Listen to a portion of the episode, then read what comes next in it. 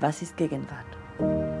Eine Vorlesung von Professor Dr. Stefan Poromka an der Berliner Universität der Künste im Sommersemester 2018.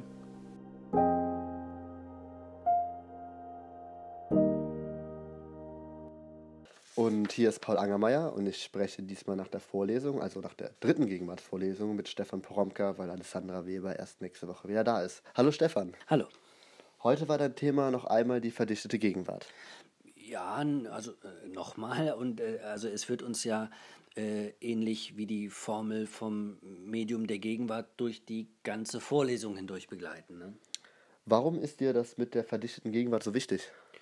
Naja, also wenn ich schon mit dieser Idee vom äh, Medium der Gegenwart und der, ja, der immer daran angehängten Aufforderung sei ein Medium der Gegenwart arbeite, ja, dann muss ich natürlich auch klären, äh, was ich mit dieser Gegenwart meine. Ähm, also die Frage ist dann schon, also äh, was ist denn jetzt genau die Gegenwart, auf die man sich als Medium der Gegenwart beziehen soll, ja, äh, für die man empfänglich sein soll? und äh, mit der man arbeiten soll und die man auch mitbestimmen soll. Ja? Also die Frage ist schon, auf was bezieht man sich dann? Und dann äh, ist eben meine Antwort, man muss Gegenwart als äh, verdichtete Gegenwart wahrnehmen. Gut, äh, über das Gegenteil oder ein mögliches Gegenteil, die entleerte Gegenwart nämlich, haben wir ja schon in den letzten Folgen gesprochen. Heute ging es dir, klarer zu machen, was konkreter mit der Verdichtung gemeint sein könnte. Ähm, schon in der letzten Woche hast du es ja am Kunstwerk gezeigt. Ja, also äh, an dem, was der äh, Philosoph Martin Seel die Macht des Erscheinens genannt hat. Ja? Äh, seine Formel ist ja für Kunstwerke, dass sie nichts Abwesendes und nichts Höheres sichtbar machen, sondern eigentlich ihre eigene äh, Gegenwärtigkeit vorführen. Ich habe das ja nochmal am Beispiel äh, dieser eigentlich ganz einfachen 20-minütigen U-Bahn-Aufnahme ähm, äh, gezeigt, die äh, dankenswerterweise Jakob Temme für unsere äh, Vorlesung angefertigt hat. Ja? Ich habe ja gesagt, äh, äh, also macht Filme, die nichts anderes sind, als dass man wie sein Smartphone anmacht und äh, 20 Minuten in die Gegenwart reinfilmt, ja. Und man darf später nicht schneiden und man darf auch die, man darf auch das Smartphone nicht bewegen. Nur einfach die Gegenwart zeigen, ja. Und das hat Jakob Temme gemacht. Er ist auf den U-Bahnhof gegangen und hat einfach auf die andere Seite gefilmt, ne? also über die, über die ähm, Gleise weg. Und in diesem Film, ja, in diesem Film, den er aufgenommen hat, sehe ich natürlich die Gegenwart von dem, was in dieser U-Bahn-Station in diesen 20 Minuten passiert. Ja, das ist die erste Gegenwart. Aber die zweite Gegenwart, also äh, ist ja die des Filmes selbst, also des Werkstücks. Es ist ja nun äh, da. Ja, dieses Werkstück ist hergestellt worden. Es hat seine eigene Gegenwärtigkeit. Äh, und drittens gibt es den Moment der äh, Vorführung des Films, äh, etwa in der Vorlesung. Ja? Also in diesem Moment, in dem ich es, das vorführe, erzeuge ich mit dem Film eine weitere Gegenwart, nämlich die im, im, im äh, Hörsaal. Wir sind jetzt da. Wir sehen jetzt den Film. Ja? Und dann gibt es noch die vierte Gegenwart. Und das habe ich ja die nächste Gegenwart genannt. Ne? Also nämlich indem ich jetzt den Film erläutere. Und wenn ich ihn mit anderem verknüpfe, ja, und vorstelle und ihn interpretiere und weiterdenke und wie ihr sitzt da und äh, denkt darüber nach und seht ihn und macht euch Notizen und fangt jetzt an damit zu arbeiten, ja, ähm, dann erzeugen wir damit ja neue, nämlich nächste Gegenwarten. Und alles das ist da. Ja, also äh, im äh, Hörsaal ist es da, alle vier Gegenwarten sind in diesem Moment in dem Hörsaal natürlich miteinander verschachtelt. Und das meinst du mit dicht? Ja, also das ist dicht. Genau. Also äh, wenn ich das alles nicht rausrechne, sondern im Gegenteil sage, das ist alles in diesem Film von Jakob Temme gegenwärtig. Es ist seine Gegenwart. Und das hat nun gar nichts mit der Vorstellung zu tun, ah toll, das ist ein Film und ich träume mich jetzt mit dem Film irgendwie wie in andere Dimensionen und bin so weggebeamt, ja? Äh, stimmt ja gar nicht. Also als Medium der Gegenwart spüre ich viel eher die Komplexität von dem, was jetzt passiert, wenn der Film äh, vorgeführt wird. Also du hast heute, weil wir einen zweiten Film gesehen haben, der wieder nur eine Einstellung hatte und 20 Minuten am Stück Gegenwart gefilmt hat, am Stillleben verdeutlicht. Mhm. Äh, Bernardo Hirneis hat so auf Grasnamenhören ähm, eine weggeworfene Eiswaffel gefilmt, aus der das Eis herausschmilzt, während man im Hintergrund ganz unscharf andere Parkbesucher herumlaufen sieht. Ja, ähm, also äh, ich habe zumindest auf die Tradition hingewiesen, in der dieser kleine Film von äh, Bernardo Hirneis äh, steht, ja, äh, nämlich in der Tradition des äh, Stilllebens, nur als Film. Und du hast die Zeitbezüge des Stilllebens erklärt. Ja, denn äh, Stillleben äh, stellen ja zum einen die Zeit still. Ja? Also äh, was man sieht, sieht man immer als arrangierte und inszenierte Gegenwart. Äh, es scheint, als sei die Zeit aufgehoben. Ja? Also ich schaue auf das Bild und denke, ah, okay, das steht still. Ja? Und das Bild selbst hält ja auch tatsächlich fest, also gegen die Zeit fest, was es da eigentlich zeigt. Gleichzeitig wird aber im Stillleben Zeit thematisiert. Naja, und das sogar ziemlich intensiv. Also äh, wir sehen nämlich bei Stillleben nicht nur das, was gerade jetzt da ist, sondern es gibt ja immer wieder äh, bekanntermaßen allegorische Verweise auf das, was aus dem, was wir da sehen, erst noch wird, ja. Das ist das Vanitas-Motiv, ja. Ist nämlich alles im Verfall begriffen, was wir sehen. Eingeschrieben äh, ist den Bildern damit nämlich gar nicht das, das Bleiben, also das, das Jetzt, das bleibt immer so, ne, sondern äh, eigentlich die Erinnerung daran, dass alles vergänglich ist. Also alles, was blüht, verblüht. Ne, das sehen wir. Äh, und alles, was Frucht ist, verdorrt. Äh, alles, was organisch ist, wird anorganisch. Ja? Alles Leben wird Skelett. Deswegen liegen die Totenköpfe da, ja? neben den Blumen oder neben dem prallen Obst. Ja? Und äh, wenn der Totenkopf da liegt, wissen wir, ah, okay, das bleibt nicht so. Ja? Äh, alles, was jetzt noch so wichtig erscheint und lebendig erscheint, ja? Äh, vergeht und verweht und verschwindet und ist deshalb eben aufs Große und Ganze gesehen nichtig. Das ist das, was uns da vorgeführt wird. Damit sehen wir also in jedem Stillleben eigentlich immer die zeitliche Bewegung mit. Äh, unbedingt. Also es sind immer mehrere Zeitebenen in die dargestellte Gegenwart äh, hineingeschachtelt. Und als Betrachter entschachtelt man sie. Naja, es ist äh, sogar noch komplizierter, ja. Also man entschachtelt sie nicht nur, man wird zugleich, könnte man sagen, äh, in das Bild hineingeschachtelt, nämlich mit der eigenen Gegenwart. Also es ist wieder das, was ich am ersten Film, ne, dem U-Bahn-Film von Jakob Temme gezeigt habe. Und was übrigens aber auch an der Eistüte von äh, Bernardo Hirneis zu sehen ist. Ja? Also äh, äh, das schmilzende Eis, ja? das ist ja äh, äh das klassische Vanitas-Motiv. Äh, und dann noch die Waffel. Ich habe ja in der Vorlesung auf den Motivbezug zum Füllhorn hingewiesen. Also das Füllhorn entleert sich da vor unseren Augen. Ja? Ähm, ähm, äh, also vergänglich ist all der Überfluss. Das ist das, was uns eigentlich diese Eiswaffel sagt. Ja?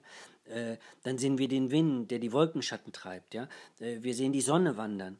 Also überall inmitten dieser stillgestellten Idylle, die ähm, Hirneis da am Sonntagnachmittag oder so im Park gefilmt hat, ja, sehen wir äh, Vergänglichkeit. Übrigens bis hin zu den Insekten, ja, die in Stillleben immer äh, ja den Hinweis auf äh, Kleinheit und Nichtigkeit der Existenz geben. Also selbst die krabbeln bei dem Hirneis durchs Bild. Und zu dieser verschachtelten Gegenwart, die man im Bild sieht, kommt nun noch etwas hinzu. Genau, nämlich die Gegenwart des Bildes. Und die Gegenwart des Anschauens.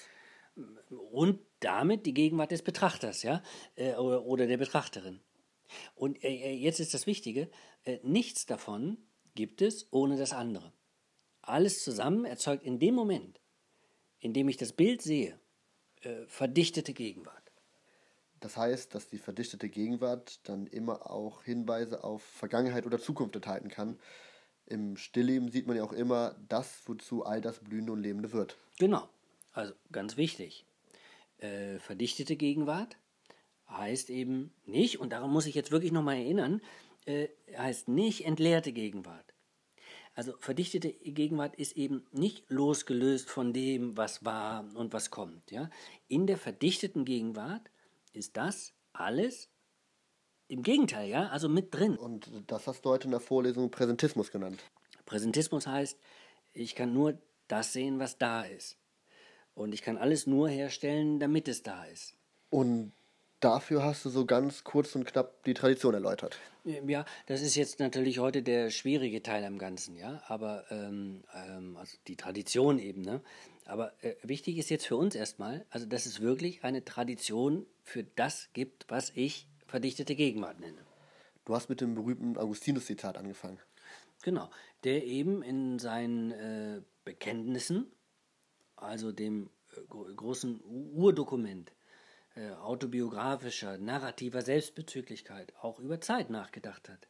Äh, klar, einer, der über seine Lebenszeit schreibt, muss sich natürlich fragen, äh, was ist diese Zeit eigentlich? Äh, für uns scheint das heute klar, also wenn wir Lebensläufe schreiben, ja, oder wenn wir über uns selbst erzählen, ja, äh, aber vielleicht sollte es das gar nicht. Vielleicht sollten wir uns auch wundern eigentlich. Ja? Also Augustinus hat sich auf jeden Fall gewundert. Äh, für den war das unklar. Der musste es so herausarbeiten. Also vor allem, weil er immer das Nachdenken über die Zeit, über die Lebenszeit, wie immer das zu sich selbst herstellen musste. Und natürlich gleichzeitig den Bezug zu Gott sichern musste. Also Augustinus sagt, ganz kurz, und das bringt ihn wie so in Zweifel, ne? fast zum Verzweifeln, dass man, wenn man über Vergangenheit, Gegenwart und Zukunft nachdenkt, äh, weder Vergangenheit noch Gegenwart noch Zukunft äh, objektiv gar nicht feststellen kann. Kann man nicht sehen. Ja? Äh, Vergangenheit ist schon weg. Gegenwart macht zick und es ist auch äh, gar nicht fassbar, zu kurz. Ja? Und Zukunft ist noch nicht da. Also äh, das Einzige, wo Vergangenheit, Gegenwart und Zukunft überhaupt fassbar sei, das ist für ihn die Seele. Und genau darin, und jetzt, also, und jetzt kommt, also jetzt kommt das Wichtige, das also später auf die äh, verdichtete Gegenwart hinführt. Also darin, also in der Seele, sagt Augustinus, gebe es nur das, was jetzt da ist. Ja? Zugleich aber sei diese Gegenwart, also eigentlich die ich erfahre in meiner Seele, eine, die aus Pointe, Augustinus, drei Gegenwarten gebildet wird. Ich, also ich zitiere ihn, ja, äh, weil es so eine schöne Idee ist. Ja?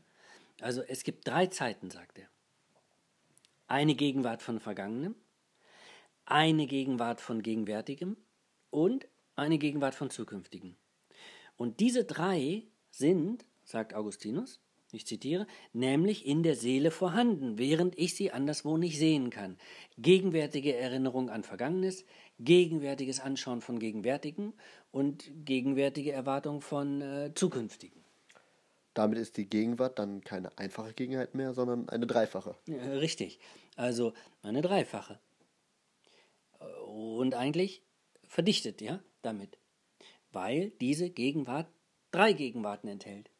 Und so müsste man ja eigentlich viel eher sagen, also drei Gegenwarten dauernd wie äh, prozessieren muss, also am Laufen halten muss. Das klingt dann aber sehr modern. Hat Augustinus die Vorstellung davon, dass die Gegenwart ständig prozessiert werden muss?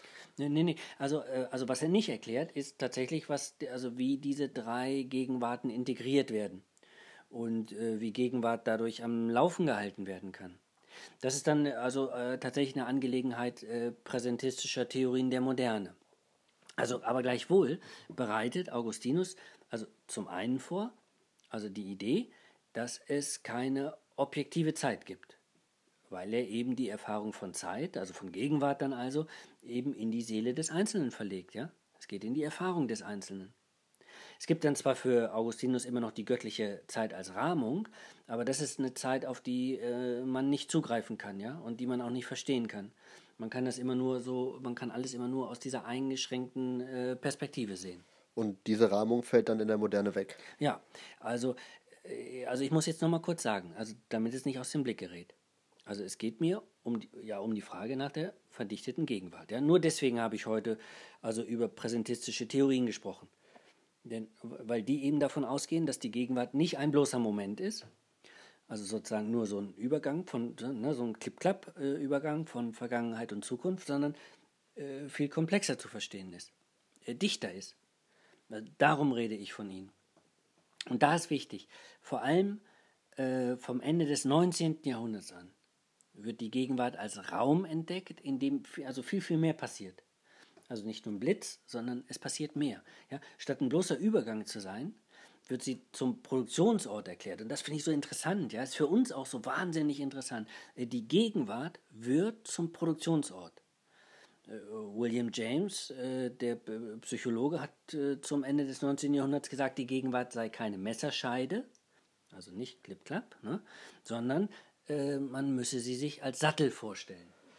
Von William James hast du heute auch gesprochen, äh, weil er die Idee vom Bewusstseinsstrom entwickelt. Also Williams war dem Problem auf der Spur, äh, dass man ja, äh, also eigentlich, ähm, also äh, wenn man die Gegenwart wirklich nur als etwas ganz Kurzes, als unfassbar Kurzes versteht, ja, so als Blitz, als Messerscheide, eigentlich gar nicht erklären kann, wie man dann überhaupt Zusammenhänge herstellen kann, ja, weil eigentlich müsste die Zeit ja dann immer so Bing, Bing, Bing, so Gegenwart, Gegenwart, Gegenwart, Gegenwart in einzelne Gegenwarten zerfallen ohne zusammenzuhängen. Aber warum äh, zerfällt nicht eigentlich alles in bloße Momente? Ja? Wie werden diese Momente eigentlich verknüpft? Äh, und wann werden die verknüpft? Und wo werden die verknüpft? Ja? Und da erkennt James eben, das ist ein ziemlich komplexer Vorgang. Und die Antwort ist Gegenwart. Ja, Gegenwart. Also äh, ähm, er verlegt das auch ins Individuum. Ja? Also er, er, er sieht das als psychologische Leistung, die jeder Einzelne erbringen muss. Äh, und dafür entwickelt James ein Modell, in dem Gegenwart jetzt nicht nur ausgedehnt wird, also zum Sattel wird, ja, sondern äh, äh, er zeigt auch, dass hm, da eine Menge los ist. Ja? Ähm, also die Gegenwart wird größer, äh, sie wird weiter und, und dichter eben, ja, und dynamischer. Also Bewusstseinsstrom heißt nun nämlich, dass es sowas wie, wie Impressionen gibt oder Urimpressionen, wie es heißt, ja, also die aufgenommen werden die werden nun aber nicht einfach so weitergeschleust oder durchgereicht, so bing, bing, ja, sondern, sondern die werden gehalten. Und äh, also was passiert, bleibt sozusagen wie stehen, ja. Äh, und dann kommen neue Impressionen und die werden nun mit den eben gemachten und gerade noch festgehaltenen äh, verknüpft, nämlich zu einem Strom. Also und nun ist jetzt nicht die Urimpression so wie vergangene Gegenwart und die neuen Impressionen sind auch nicht neue Gegenwart, sondern, und das ist das Neue an James, die Verknüpfung von beiden stellt als Prozess erst überhaupt die Gegenwart her. Und das heißt, es fließt so durch, also ein Bewusstseinsstrom eben. Naja, also äh, James hat äh, zugleich die Vorstellung, dass man sich im selben Prozesszusammenhang auch, also auch erinnern kann, ja, also Erinnerungen mit den Urimpressionen und neuen Impressionen verknüpfen kann, ja, und dann äh, gleichzeitig in Richtung Zukunft äh, auf das nächste blicken kann. Also in dem Sinne tauchen auch bei ihm, also in der Gegenwart, jetzt bereits alle drei Zeitformen auf. Ja? In, also in der Gegenwart werden Vergangenheit, Gegenwart und Zukunft prozessiert.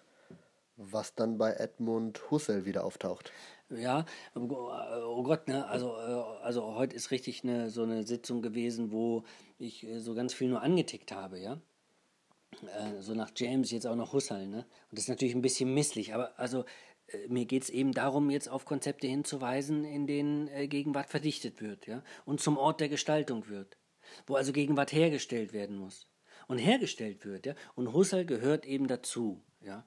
Äh, also für ihn ist es das, was er äh, unter dem Begriff äh, inneres Zeitbewusstsein verhandelt.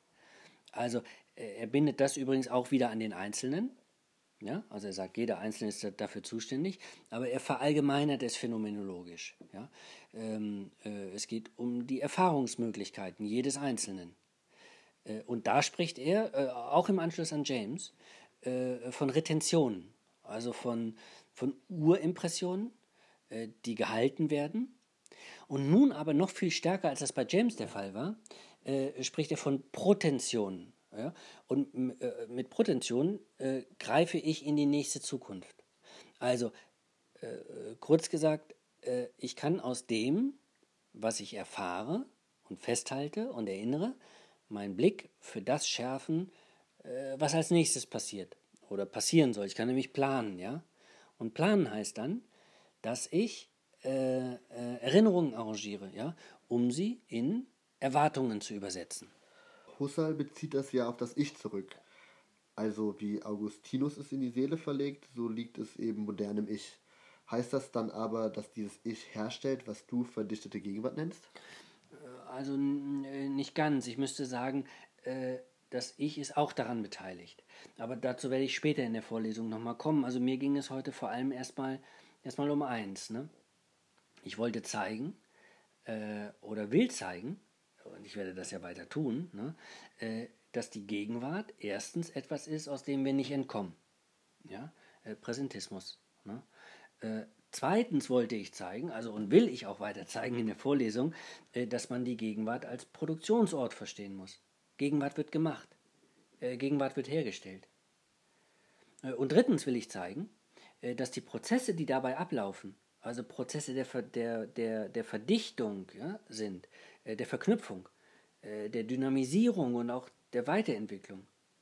Und diese drei Sachen, also, ja, habe ich heute am Präsentismus gezeigt. Oder, oder mit dem Präsentismus habe ich Konzepte vorgestellt, äh, die das denkbar machen oder denkbarer machen und konstruieren.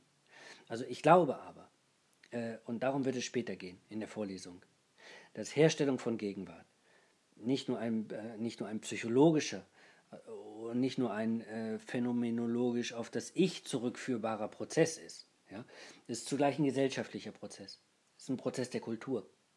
Äh, Gegenwart und Gegenwartsherstellung ist ein Prozess der Kultur, in den auch der, äh, ich sage mal, äh, individuelle Wahrnehmungsapparat eingelagert ist. Ja, klar. aber dazu später mehr. Okay, dann fehlt ja jetzt nach diesen sehr abstrakten Ausführungen nur noch die Aufgabe der Woche. Ja, richtig. Also ich mache es mal ganz konkret. Und auch wieder ein bisschen einfacher, ja, indem ich die Aufgabe äh, mit der Verdreifachung äh, der Gegenwart von Augustinus verbinde.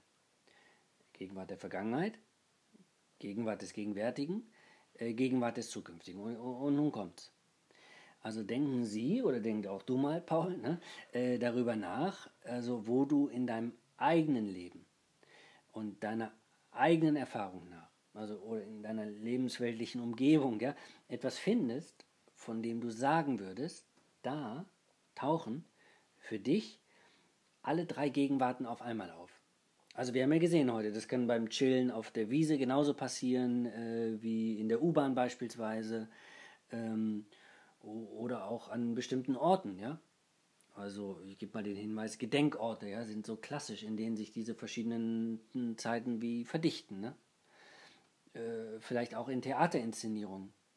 Äh, vielleicht hat man das auch beim Tagebuchschreiben. Oder beim Surfen im Netz, ich weiß es nicht, ja. Oder beim Posten von Sachen bei Facebook. Also ich, ich weiß es wirklich nicht. Also finde mal oder finden Sie mal, was, wo wir äh, äh, die Gegenwart der Vergangenheit, Gegenwart des Gegenwärtigen, Gegenwart des Zukünftigen wie auf einmal haben. Ja, komische Aufgabe vielleicht, ne? Äh, vielleicht auch ein bisschen schwer. Aber man kann ja auch ein bisschen nachdenken, ja? Oder gucken, wie diese drei Sachen auftauchen, wie sie miteinander zusammenhängen und wie sie in Bewegung geraten. Ähm, muss ein bisschen hingucken. Sich vielleicht auch ein bisschen darauf konzentrieren. Ne? Also ich freue mich auf jeden Fall auf die Antworten. Also wirklich, ich, ich bin äh, gespannt. Okay, dann bis nächstes, zur nächsten Woche. Ja, tschüss, bis zur nächsten Woche, Paul. Was ist Gegenwart?